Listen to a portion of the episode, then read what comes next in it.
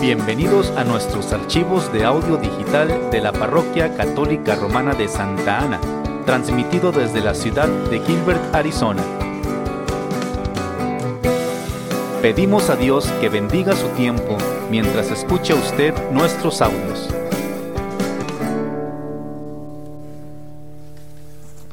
Muy buenas tardes todos. Hace unos años hicieron una encuesta entre diferentes grupos cristianos preguntándoles qué tan importante era la evangelización. Entre los pentecostales y los evangélicos, casi el 90% dijeron que era importantísimo, central a la fe. Entre los católicos, nomás el 3% dijeron que era importante. Es un poco triste pero hay razones históricas porque nosotros no tenemos la evangelización ahí enfrente de todo, porque por muchos siglos la iglesia, la única iglesia, la iglesia católica, era la única fe entre todo el continente de Europa o Latinoamérica. Entonces no teníamos por qué evangelizar quizás a los indígenas y en otras partes, pero mandábamos a misioneros, pero cada niño que nacía pues se bautizaba en la fe católica. Pero ya no es así, ya no es así. Y hasta los niños que nacen en, familias católicas, muchos de ellos no siguen en la fe. Entonces la evangelización es importantísimo, importantísimo. San Pablo en la segunda lectura hoy nos dice, no tengo por qué presumir porque predico el Evangelio, Dice, ay de mí si no lo predico. En otras traducciones dice, pobre de mí si no lo predico. Eso es, lo que nos toca, esa es, es la esencia de los que hemos conocido a Dios, los que hemos recibido la gracia de conocerlo, de sentir que Él está a nuestro lado, de saber que nuestras vidas pertenecen a Él. Ese conocimiento nos debe de impulsar a compartir nuestra fe. Si ustedes han tenido la, la oportunidad, el privilegio de caminar con alguien que se haya convertido o haya regresado a la fe, ustedes saben que cómo se siente, la alegría que se siente de saber que hemos participado en esta reconciliación con alguien. Ese es sacar la lotería. No hay una alegría más grande, más, más potente que, esa. Pero no lo hacemos porque no como nos hace sentir. Nosotros somos obligados a compartir nuestra fe porque lo que está en el balance, las consecuencias de las personas que no escuchan a Dios o que viven en el pecado mortal y no se arrepientan. Son grandes las consecuencias.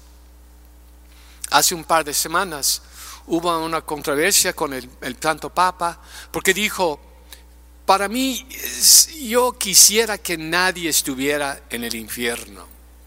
No dijo que el infierno no existe, pero que ojalá y que nadie estuviera. Y por un lado, estoy de acuerdo con él. Ojalá y que nadie esté en el infierno. Pero por lo que sabemos y lo que nos ha dicho nuestro Señor Jesús y San Pablo y todo lo que todo el magisterio desde el principio hasta la fecha, que el que no se arrepienta de sus pecados graves se muere en enemistad con Dios, lejos de Dios y pasará toda la eternidad en el infierno, lejos de Dios.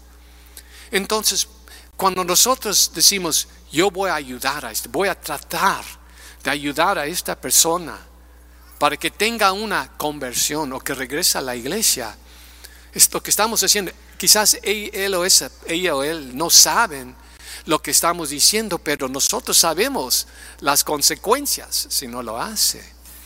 Entonces, por eso es que lo hacemos o queremos hacerlo. Este, ¿cómo debemos de compartir nuestra fe? Vamos de puerta a puerta tocando las puertas. Si gustan, está bien. Yo lo he hecho. Da miedo, da un poco de miedo, no, no, no lo niego, pero es un buen ejercicio.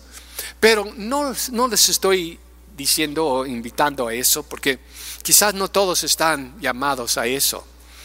Pero lo que yo le, lo que yo le llamo la evangelización relacional, la evangelización que brota, que, que, que sale de nuestras amistades, en la escuela, en el trabajo, en nuestra vecindad, entre nuestra familia.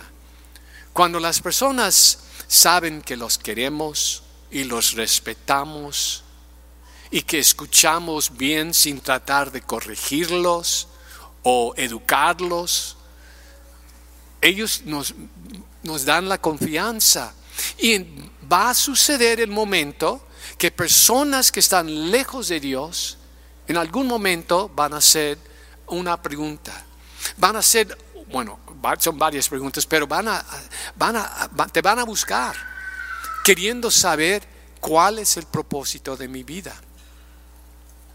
Todo el ser humano tiene esa inquietud de saber por qué estoy aquí, cuál es mi destino y por qué ¿Por qué vivo y a dónde voy? Todos queremos saber eso.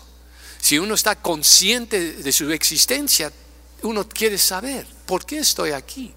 Y tarde o temprano, las personas que están viviendo lejos de Dios, que están viviendo con, con ese hueco en sus corazones, van a empezar a buscar respuestas a sus preguntas. Eso es donde entramos. Y eso es donde tenemos que estar listos para dar una respuesta, una respuesta clara. Y a veces, a veces tenemos que decir la verdad, porque nos da miedo, no quiero ofender, no quiero presumir, no quiero que piensen que yo soy mejor, pero la verdad es, si están viviendo ustedes según la fe de Cristo, ustedes tienen algo muy valioso para compartir con los demás. Y no, no debemos de, tener temor o de hacernos para atrás en diciendo la verdad. Hace, eh, esta semana me vino una persona, una persona me, me hizo la pregunta, oye, ¿todavía es un pecado tener relaciones con alguien que no es mi esposo? Y bueno, dije, ¿de dónde salió esta pregunta? Claro que sí me hubiera sido muy fácil decir, no, está bien, haz lo que quieras. Pero yo, yo estaba confundida la persona. Y yo sabía que tenía que tratar de aclararla. No sé qué tanto logré, pero traté. Porque de que no le gusta, que se enoja, que se molesta conmigo, eso es lo de menos. Tenemos que decir la verdad, la verdad, con caridad, pero la verdad. Eso es lo que nos toca a nosotros. Ayuda cuando nosotros dejamos saber que somos católicos. Y no, no, tiene que ser de todos los días, mira, pero con poner un crucifijo, una medalla de la Virgen, y cuando algo bueno pasa contigo en tu relación con nuestro Señor, compartirlo así normal. De este, el Señor me hizo este gran favor. Gracias al Señor yo le pedí su ayuda y esto me pasó. Y compartir como si fueran las cosas de todos los días. Porque así vivimos. Vivimos en la gracia de Dios. Y compartir eso, eso es lo que da hambre a la, gente de saber de qué es, lo, qué es lo que hablas. Y obviamente nuestro comportamiento tiene que concordar con nuestras palabras. Porque la gente está muy atraída a la bondad. De ver en una persona esa sencillez y generosidad y ser una buena persona atrae mucho a los demás.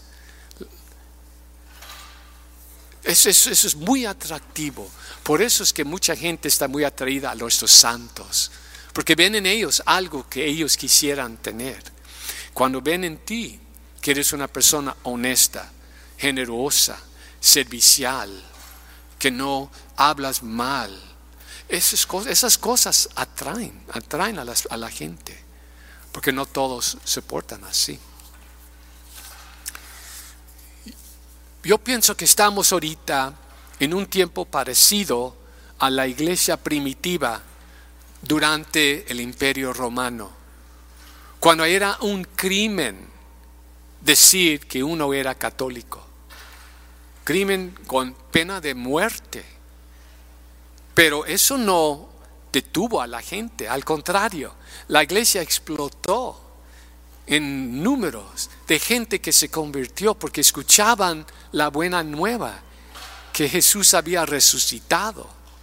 Y millones de gente se hicieron católicos, se bautizaron por escuchar la buena nueva. Estamos ahorita en tiempos parecidos. Quizás hay mucha gente que no quieren escuchar de nosotros, pero de seguro hay personas que están esperando nomás para que tú les digas, Jesús te ama y te espera. Sígueme y lo vas a encontrar.